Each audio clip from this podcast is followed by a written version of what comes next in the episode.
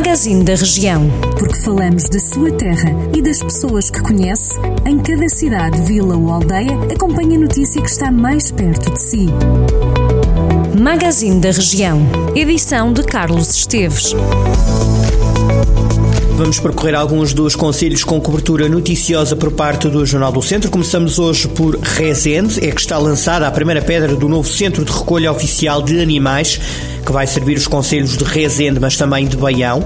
Vão ser construídas 50 celas para acolher cães e gatos errantes encontrados na via pública.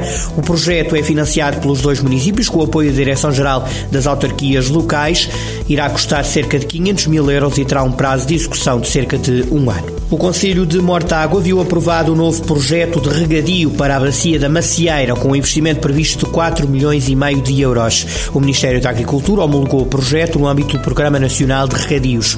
Segundo a Câmara Municipal de Mortágua, o regadio vai beneficiar cerca de 200 hectares de área agrícola e mais de 400 agricultores do Conselho. Júlio Norte, Presidente da Câmara de Mortágua, garante que a autarquia vai trabalhar com a Direção-Geral da Agricultura para o desenvolvimento desta rede. No total, com os quatro projetos aprovados no âmbito deste Programa Nacional de Regadios vão ser beneficiados cerca de 13 mil hectares.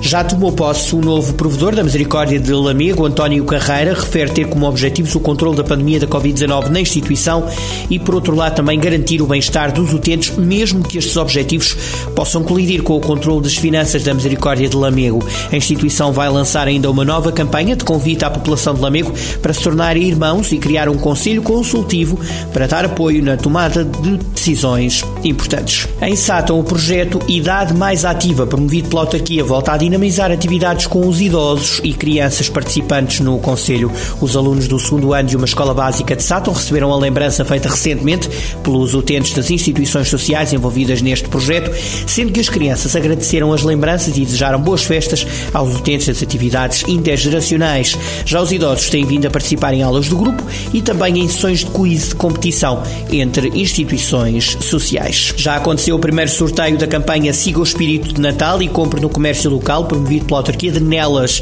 que visa apoiar o comércio e os serviços locais. A campanha arrancou em dezembro e vai prolongar-se até dia 30 de abril. O sorteio decorreu no Salão Nobre dos Passos do Conselho, onde foram sorteados 40 cupons no valor de 1000 euros, ou seja, 25 euros cada um. Mais de 80 estabelecimentos já aderiram à iniciativa, que já tem mais de 5 mil cupons objeto de sorteio. O próximo sorteio realiza-se no dia 3 de fevereiro. A Câmara de Viseu já apresentou o seu novo site. A autarquia aponta para melhorias na acessibilidade, navegabilidade e organização e disponibilização de conteúdos.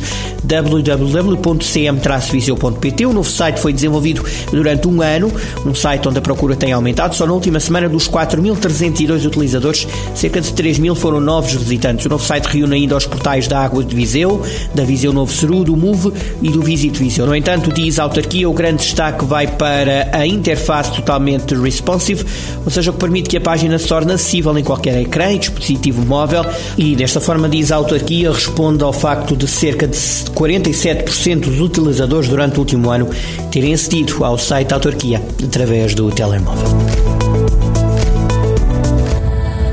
Jornal do Centro, a rádio que liga a região.